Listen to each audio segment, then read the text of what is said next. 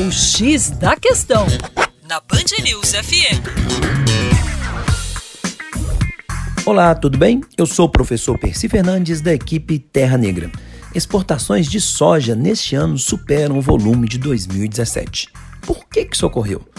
Bem, as exportações de soja do Brasil no acumulado do ano até então, dezembro, somaram cerca de 79 milhões de toneladas, aumento de pouco mais de 10 milhões de toneladas na comparação com o volume exportado em todo o ano de 2017, de acordo com dados publicados pelo governo.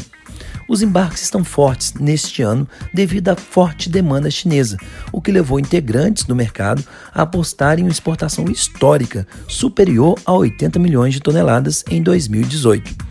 Na última semana, a AgroCustoms estimou os embarques brasileiros em 82 milhões de toneladas em 2018, um recorde histórico em meio à disputa comercial entre os Estados Unidos e a China, que tem favorecido o Brasil. Dados da alfândega da China revelaram que os chineses quase duplicaram as importações de soja brasileira para 6,5 milhões de toneladas em outubro, enquanto compraram apenas 67 mil toneladas dos norte-americanos no mesmo período.